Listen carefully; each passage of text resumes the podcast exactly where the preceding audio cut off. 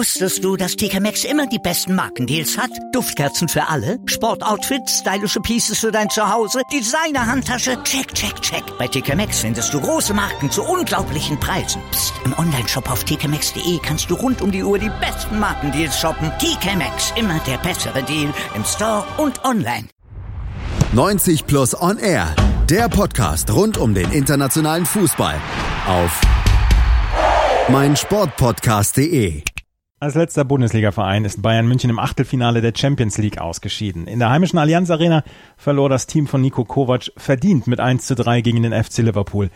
Wir müssen das Spiel analysieren und das tue ich jetzt mit Julius Eid von unserem Kooperationspartner 90plus.de. Hallo Julius. Hallo. Julius, bevor wir in die Analyse gehen, am Ende können wir sagen, es ist ein verdienter Sieg für Liverpool über 180 Minuten, oder?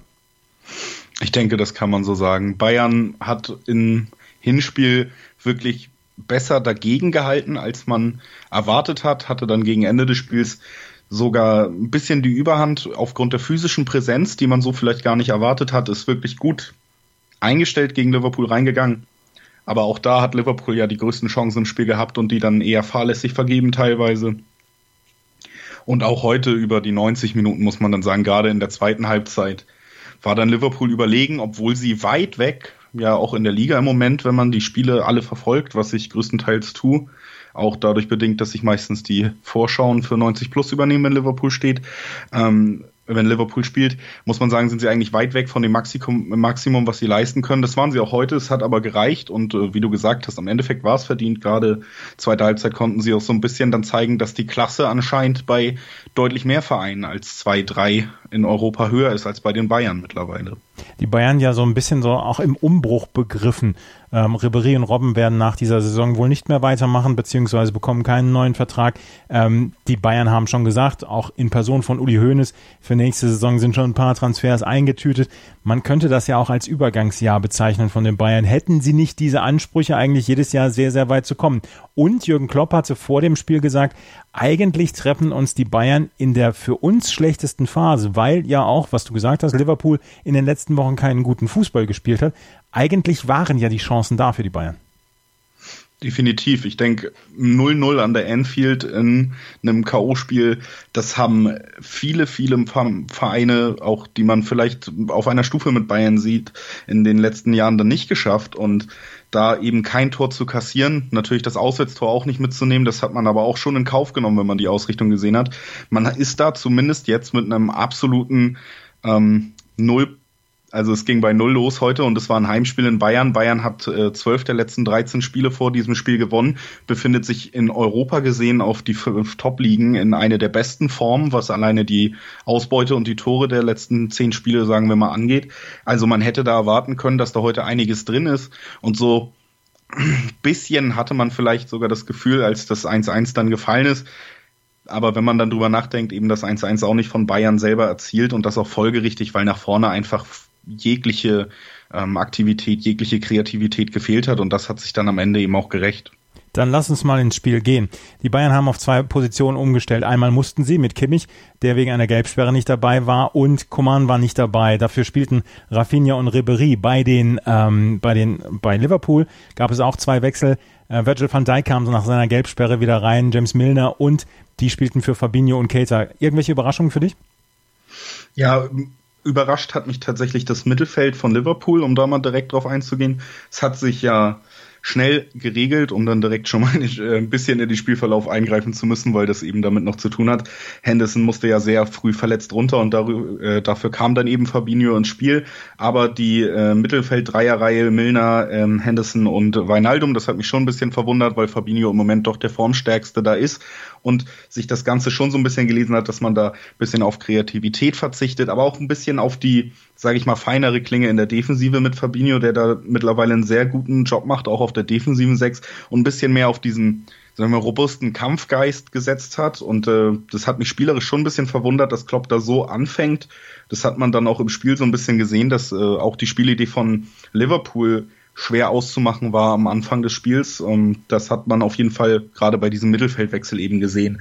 Bei Bayern ist es so ein bisschen anders gewesen. Da der Rafinha-Wechsel war ja zwangsläufig und so breit ist der Kader nur auch nicht, dass es da große Überraschung geben konnte, dass das eventuell im Verlauf des Spiels ein Problem werden kann, wenn man Manet gegen Rafinha spielt, der eben auch gealtert ist und zu Recht nur noch die zweite Geige spielt und dazu eben auch noch wenig Spielzeit in den letzten Monaten hatte und dann eben auf absolutem Top-Niveau abliefern muss gegen den vielleicht formstärksten Liverpooler.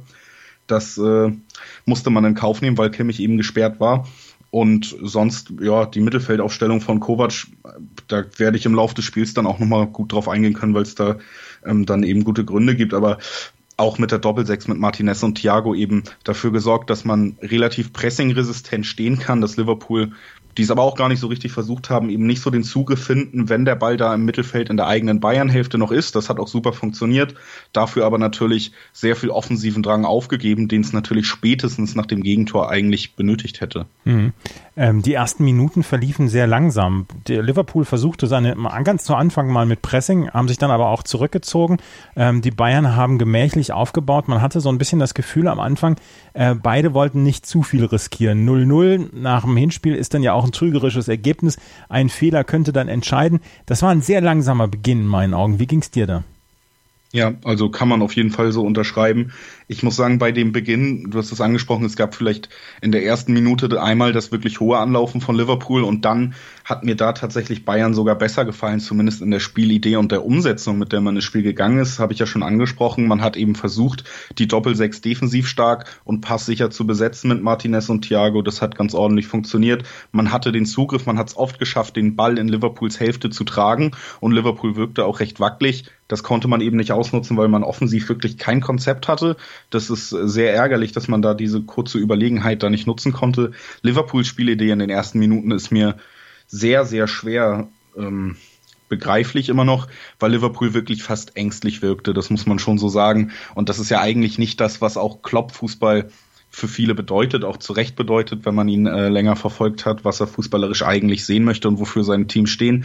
Liverpool hatte nicht so wirklich die Idee, hat ja weder aufs Pressing verzichtet, weil sie eben mehr den Ball hatten und dann wie in der Liga oft gegen kleinere Teams mittlerweile dann irgendeine Idee, um da irgendwie mit Ballbesitz Fußball ans Ziel zu kommen. Das war ja nicht der Fall, hatten in der ersten Halbzeit am Ende ja auch nur 42 Prozent Ballbesitz, also deutlich weniger als der FC Bayern.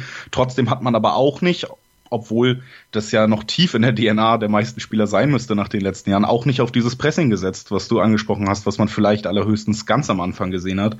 Und das war schon komisch, dass da Liverpool wirklich sehr passiv agiert hat und tatsächlich auch ja, angreifbar wirkte. Ja, angreifbar wirkten sie. In der neunten Minute gab es die erste Chance für Thiago, der hat einen Fernschuss drüber gesetzt. In der zehnten Minute, ähm, wo er viel Lewandowski im Strafraum, ähm, er wollte einen Foul haben, aber es war kein Foul. Da müssen wir auch nicht groß drüber reden. Das war kein Foul von, äh, von Liverpool, oder? Nee, ich denke, man sieht das in der Wiederholung auch ganz gut. Die Berührung von Van Dijk ist gar nicht so, dass es wirklich dieser Schubser ist, nachdem es vielleicht in der Live-Bewegung dann irgendwie aussieht bei der Geschwindigkeit. Man sieht, er streift ihm eher über die Schulter mit dem Arm und dann sieht man eben, wie wahnsinnig gut mittlerweile Profispieler auch einfach gelernt haben zu fallen und wie er viel krasser das dann im ersten Moment aussehen kann, aber man hat es in der Wiederholung gut gesehen. Es gibt einen Videoschiedsrichter, die in der Champions League bis jetzt äh, wahnsinnig lange brauchen, aber dafür tatsächlich eigentlich immer ordentliche Entscheidungen getroffen haben, wenn es äh, drauf ankam. Hier brauchten sie nicht mal lange. Ich weiß gar nicht, ob es überhaupt überprüft wurde. Auf jeden Fall nee. zu Recht kein Elfmeter. Nee, es gab zu Recht keinen Elfmeter. 25 Minuten tat sich nichts. Wir haben eben schon den Wechsel erwähnt. Liverpool musste nach 12 Minuten wechseln. Fabinho kam für Henderson. Äh, Milner wurde dann zum Kapitän. 25 Minuten waren gespielt und die Bayern kamen kaum hinten raus, beziehungsweise das, das Spielfeld oder das Spielgeschehen verlagerte sich so ein bisschen so zwischen Mittelfeld und 16er der Bayern ohne dass irgendwie groß was passiert ist. Ähm, die Bayern haben es nicht, haben es nicht geschafft, rauszukommen, aber Liverpool hatte ich das Gefühl, die haben auch gar nicht so richtig viel dran gesetzt, das jetzt zu erzwingen oder da jetzt eine Entscheidung herbeizuführen, vielleicht mit einem höheren Pressing. Das spielte sich in einer Phase des Spiels ab oder in einer, in einem Feld des Spiels, des Spielfelds ab und es passierte gar, gar nichts. Genau, das ist so ein bisschen die Krux an dieser Doppelsechs der Bayern, die äh, wir eben schon angesprochen haben, dass eben Bayern dann spätestens nach den ersten Minuten, wo man es durchaus geschafft hat, zumindest noch in die Hälfte Liverpools einzudringen, Liverpool sich ein bisschen gefestigt hat, was die Defensive angeht, nicht mehr ganz so wackelig wirkte zumindest. Das heißt, man konnte nicht mehr ganz so leicht die vielen Meter des Feldes überbrücken. Und dann hat man eben gesehen, dass Liverpool es erstens natürlich wirklich nicht so drauf angelegt hat, wie wir beide schon gesagt haben, so hoch zu pressen, wie man es hätte erwarten können und wie es vielleicht sogar zielführend gewesen wäre in dieser Phase.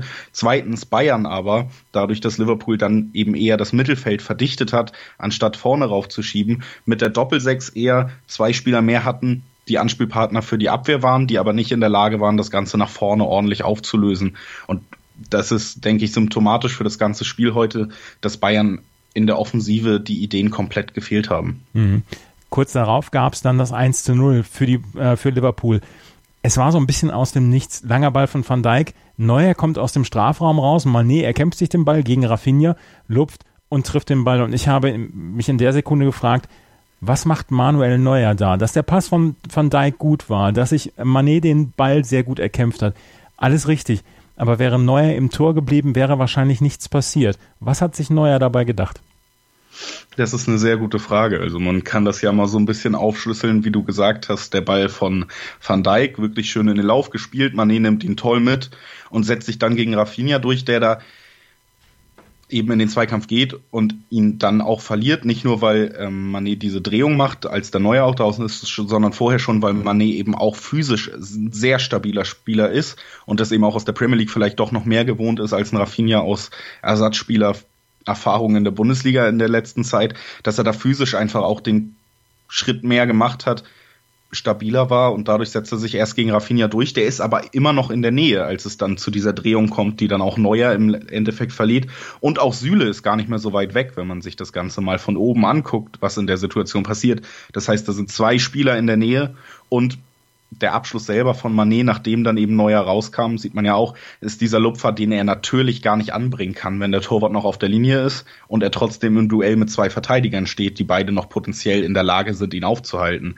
Das heißt, das Rauskommen von Neuer war auf jeden Fall ausschlaggebend für dieses Tor. Es ist ein definitiver Fehler gewesen und ich weiß manchmal bei Neuer nicht genau, ob das vielleicht tatsächlich so ein bisschen Hybris ist, dass ähm, ein, sag mal, ein Torwart mit einem vielleicht geringeren Selbstbewusstsein, mit der, mit einer geringeren Überzeugung von sich selber als auch herauskommender Torhüter, der ja auch von dieser Legende lebt, des zweiten Liberos oder was auch immer man Neuer dazu schreibt, ob der in dem Moment nicht beschließt, okay, ich bleib erstmal stehen und guck mir das an. Neuer ist ein Spieler, der schon immer mal solche Situationen drin hatte. Ich, das ist jetzt ein sehr weit hergeholtes Beispiel, aber es gab ja so zum Beispiel sogar gegen den Hamburger SV Szenen, wo er dann am Ende ein Handspiel an der Mittellinie fast begeht, weil er so weit rausgelaufen ist und das nicht ganz geklappt hat wie gewünscht. Also ist immer mal dafür gut, dass er sich dann doch vielleicht beim Rauskommen überschätzt.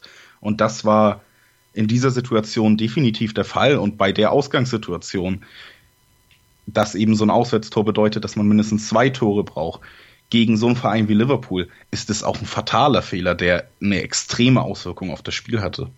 2014 ist vorbei für Manuel Neuer. Das muss auch er dann anerkennen. 2014 bei der Weltmeisterschaft hat er ja damals begeistert, auch 2012 und 2016 mit seinen, mit seinen Läufen weit aus dem Strafraum raus. Er muss es dann auch einsehen, 2014 scheint vorbei zu sein. Genau, das ist eigentlich der Punkt, den ich damit auch so ein bisschen vielleicht etwas zu lange wieder äh, versucht habe auszuführen. Das ist genau das, was ich meine. Manuel Neuer ist eben auch dafür bekannt und wird, wurde dafür jahrelang abgefeiert. Es gibt Memes und Bilder, seit ich denken kann, von Manuel Neuer, der eigentlich auch auf dem Feld spielen könnte. Und äh, vielleicht ist ihm das auch so ein bisschen noch nicht klar geworden, dass sich das Spiel nicht nur immer weiter verändert, sondern dass auch er eben älter geworden ist, ja immer noch das letzte Jahr auch eigentlich nicht wirklich an einem Fußballwettbewerb teilgenommen hat bis zur Weltmeisterschaft, wo es ja auch nicht so viele Spiele waren im Endeffekt dann. Also auch lange verletzt war und dass er da vielleicht dann auch einfach die Geschwindigkeit oder diesen letzten Moment Cleverness dann doch verloren hat, wie es auch bei anderen Spielern ja irgendwie aus dieser Generation so ein bisschen der Fall war. Hummels zwar tolle Spiele gegen Liverpool gemacht, aber auch ein Spieler, der extrem von seiner Spielintelligenz gelebt hat, nicht unbedingt von seiner Schnelligkeit, sondern damit, dass er immer die richtige Entscheidung trifft und damit vielleicht auch Defizite in der Geschwindigkeit ausgleichen kann. Und das hat er in dieser Saison eben auch schon oft nicht mehr so gezeigt. Und das scheint dann wirklich bei diesen Spielern, wo dann die sich so ausgezeichnet haben durch diese Spielintelligenz in der Vergangenheit, das scheint nicht ganz einherzugehen mit der Entwicklung ihres Körpers und das ist dann sehr ärgerlich zu sehen, aber heute war es, wie gesagt, ein fataler Fehler und äh, zumindest mit ausschlaggebend für das Ausscheiden. In der 38. Minute gab es dann aber genauso aus dem Nichts das 1 zu 1. Gnabry setzte sich auf der Außenbahn durch, auf der rechten Seite, passt in die Mitte Und dann stand da Joel Martip und äh, setzte den Ball ins eigene Tor. Ein Ex-Schalker, der an diesem, in dieser Woche, in dieser Champions League-Woche auch keine guten, keine guten Schlagzeilen für Schalke 04 produziert. Ähm, aber es war eigentlich eher erzwungen, oder? Gnabry hatte ich das Gefühl, war heute mit der beste Spieler, gerade in der ersten Halbzeit für die Bayern. Gnabry muss man wirklich noch herausheben. Nicht unbedingt dadurch, dass er vor dem Tor jetzt wahnsinnig zwingende Aktionen hatte, die man so unbedingt auf dem Zettel hatte. Aber Gnabry bringt zu seiner Technik am Ball, wo man vielleicht sogar noch sagen muss, dass Coman ein bisschen weiter bringt, er irgendwie auch so eine schöne Athletik und Wucht mit und dadurch auch irgendwie immer diese Ausstrahlung, dass da Wille bei ist, das, den Ball bis zum Ende durchzubringen. Und das sieht man auch in diesem Spiel. Geht toll in den Laufweg, kriegt den Ball und dann bringt er ihn eben auch mit der nötigen Schärfe, mit der nötigen Wucht, mit dem nötigen Willen vors Tor, so dass Martip da tatsächlich, das muss man ja einfach sagen, das ist ja diese Art Forced äh, Own Goal, wie man sagt, ähm, oder gezwungenes Eigentor, um an unserer Sprache zu bleiben, ähm, wo er auch nicht mehr viel machen kann, weil klar, wenn mit ganz viel Glück piekt er ihn dann doch noch übers Tor in der Situation, aber ansonsten, wenn er den Ball nicht trifft, dann ist Lewandowski da und schiebt ihn ein. Also da hat Gnabry immer wieder gerade in der ersten Halbzeit eben gezeigt, dass diese Dynamik und auch vielleicht diese jugendliche Frische und so diesem Spiel von Bayern gut tut und dass es da auch wirklich Zeit wurde, auf den Flügeln mal sich zu verändern. Und das tut man jetzt langsam und da hat man mit Gnabry mittlerweile, würde ich sagen, unbestritten einen großartigen Nachfolger gefunden, dem ganz, ganz sicher noch große Zeiten ins äh, Haus stehen werden. Und wo du es schon angesprochen hast, um es kurz zu Ende zu bringen, äh, auch Manuel Neuer ja Ex-Schalker. Also eigentlich kann man dieser, es war eigentlich eine typische Schalke-Halbzeit. zwei, zwei Schalke-Fehler vor Toren und sonst nicht so guter Fußball. Ja, Schalke, wie gesagt, hat keine so richtig gute Woche. Die beiden sind, die beiden Mannschaften sind mit dem 1 zu 1 in die Pause gegangen. Nach der Pause gab es erstmal keine Wechsel und es ging so ein bisschen weiter. Ähm, in der 50. Minute gab es einen guten Abschluss für Salah, aber so bis zum 60. Minute gab es eigentlich nicht. Lewandowski hat dann das 2-1 für die Bayern verpasst nach einer Hereingabe auch wieder für Gnabry. In der ersten, in der zweiten Halbzeit glich sich das Spiel so ein bisschen an wie in der ersten Halbzeit, die ersten 25 Minuten. Beide hatte ich das Gefühl, wollten nicht zu hohes Risiko eingehen. Die Bayern haben sich wahrscheinlich dann auch gesagt, wir haben noch ein bisschen Zeit, um dann hier volles Risiko zu gehen. Und Liverpool hat gedacht, ja, sollen sie ja kommen, oder? Oder sehe ich das falsch? Nö, nicht unbedingt, obwohl ich schon ähm, herausheben würde, dass Liverpool und ich denke, man kann, wenn man Jürgen Klopp so ein bisschen verfolgt hat, auch davon ausgehen, dass er ja nicht der schlechteste in Kabinenansprachen ist. Liverpool wirkte auf jeden Fall, als wäre deutlich mehr Spannung da als zu Beginn des Spiels. Ich fand, wie du schon gesagt hast, im Endeffekt ist nicht viel passiert, an dem man Sachen festmachen kann. Die Salah-Chance ja auch fast ähm, eine Einzelaktion, solange wie er da den Ball selber führt, bis er zum Abschluss kommt und das auch relativ ungestört, also nicht unbedingt die größte Frage von taktischer Ausrichtung oder Veränderung, die sich da bemerkbar gemacht hat. Aber Liverpool wirkte auf jeden Fall ein bisschen gewillter, auch physisch an dem Spiel teilzunehmen und so, als würde man hier auch wirklich nicht nur mitspielen, um das noch irgendwie über die Zeit zu bringen. Da würde ich dir sogar ein bisschen widersprechen. Ich fand, dass Liverpool die ersten 15 Minuten tatsächlich deutlich besser im Spiel war, als es eigentlich in der gesamten ersten Halbzeit der Fall war. Es war immer noch nicht überragend, aber man hat gesehen, Liverpool kommt mit mehr Körperspannung zurück.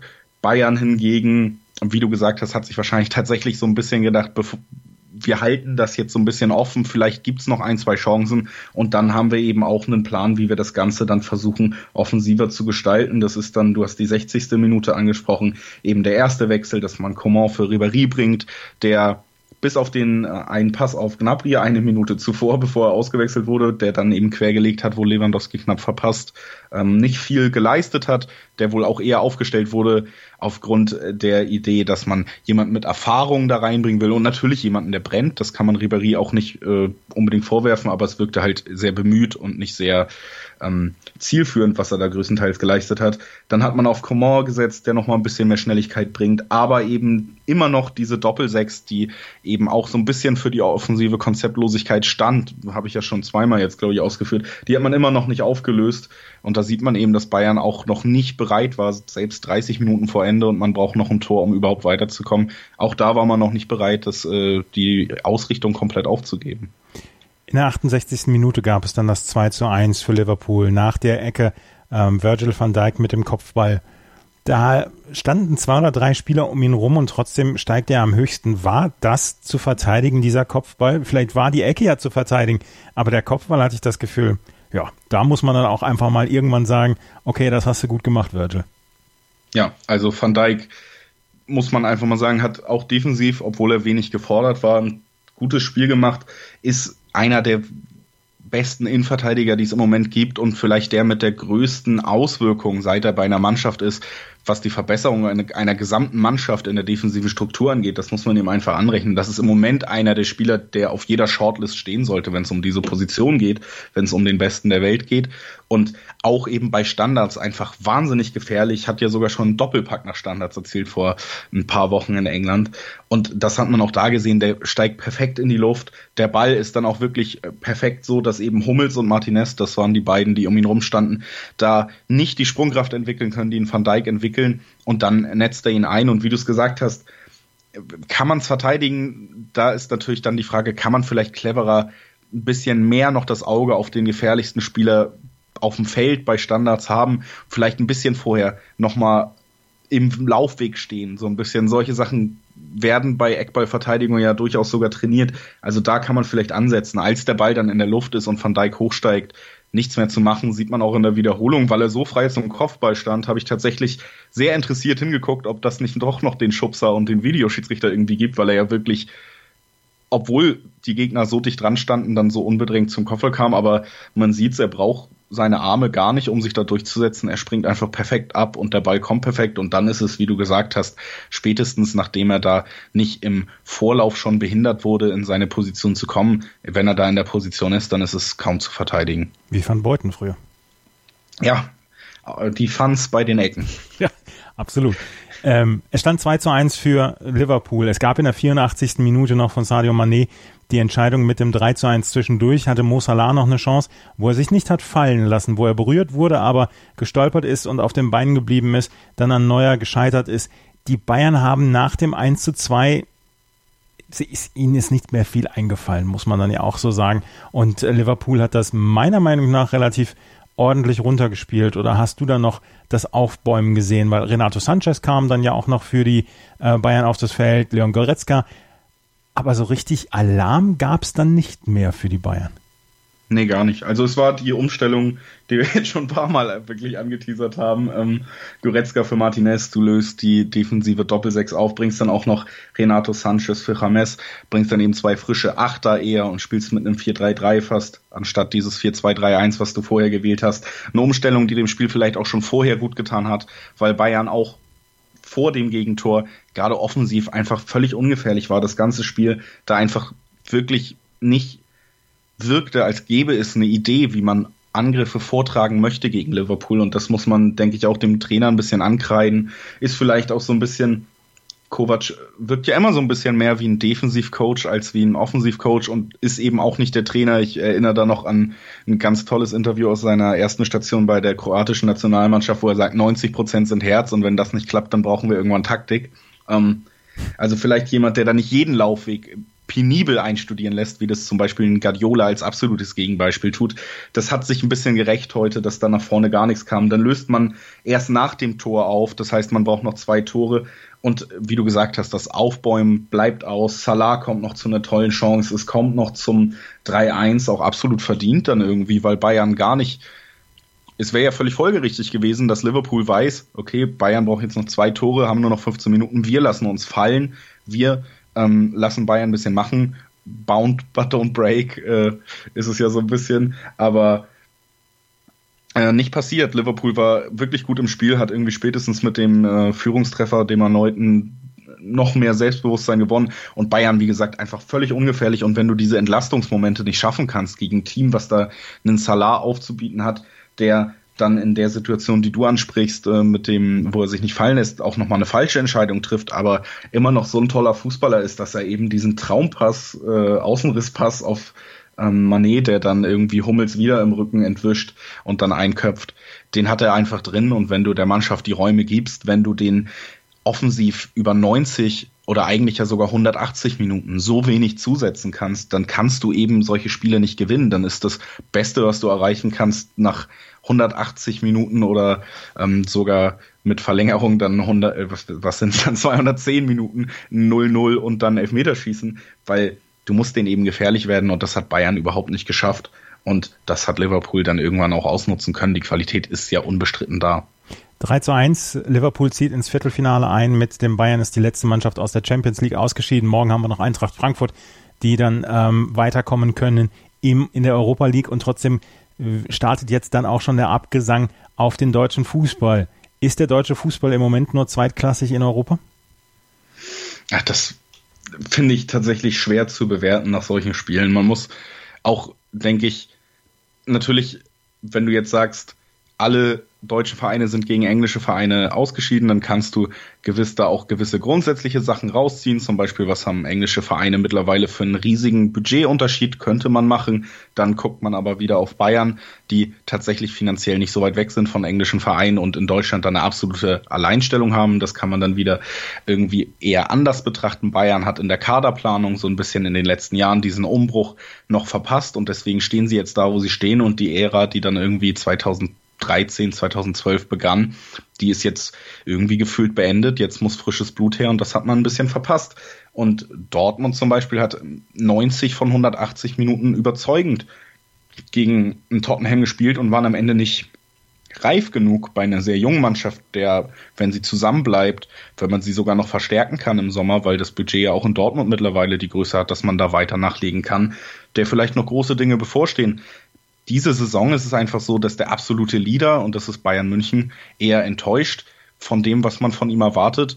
Dortmund tatsächlich unreif ist und äh, ja gut, mit Schalke hatte man dann natürlich noch einen Herausforderer, der in dieser Saison einfach mit dem Abstiegskampf genug zu tun hat. Also andererseits sieht man dann eben bei Vereinen wie Frankfurt, dass man da durchaus mithalten kann. Und wenn ich jetzt in der Euroleague am Ende Frankfurt gegen Arsenal sehe, dann weiß ich nicht, auf wen ich setzen würde. Also Generalisierungen helfen da wenig weiter, aber klar gibt es finanzielle Unterschiede mit der Premier League. Klar spielen die absoluten Topstars in der Premier League und das deutsche Modell ist ein anderes. Das muss man einfach einsehen. Man muss mit jungen Spielern arbeiten, man muss gucken, dass man die Talente findet und vielleicht auch die, die in England nicht ihre Spielzeit finden und dass man mit denen eben über mannschaftliche Geschlossenheit, über taktische Überlegenheit dann wieder reinkommt. Und ich kann mir vorstellen, dass das in den nächsten Jahren auch wieder noch besser wird, weil zum Beispiel Dortmund da auf einem tollen Weg ist, weil Bayern investieren wird. Und dann werden wir in ein, zwei Jahren nicht darüber reden, dass der heutige Abend der Anfang vom Ende war, sondern vielleicht äh, der Beginn von etwas Neuem. Das hast du sehr schön gesagt und das lassen wir mal als Schlusswort so stehen. Die Bayern verlieren zu Hause 1 zu 3 gegen den FC Liverpool. Der FC Liverpool zieht ins Viertelfinale ein die Bayern sind ausgeschieden. Das war Julius Eid von unserem Kooperationspartner 90plus.de mit seiner Analyse zu diesem Spiel. Danke, Julius. Sehr gerne. Wusstest du, dass TK Maxx immer die besten Markendeals hat? Duftkerzen für alle, Sportoutfits, stylische Pieces für dein Zuhause, Designer-Handtasche, check, check, check. Bei TK Maxx findest du große Marken zu unglaublichen Preisen. Psst. im Onlineshop auf tkmaxx.de kannst du rund um die Uhr die besten Markendeals shoppen. TK Maxx, immer der bessere Deal im Store und online. 90 Plus On Air. Matchday. Fünf Fragen zu den Top-Ligen in Europa. Jede Woche neu auf meinsportpodcast.de.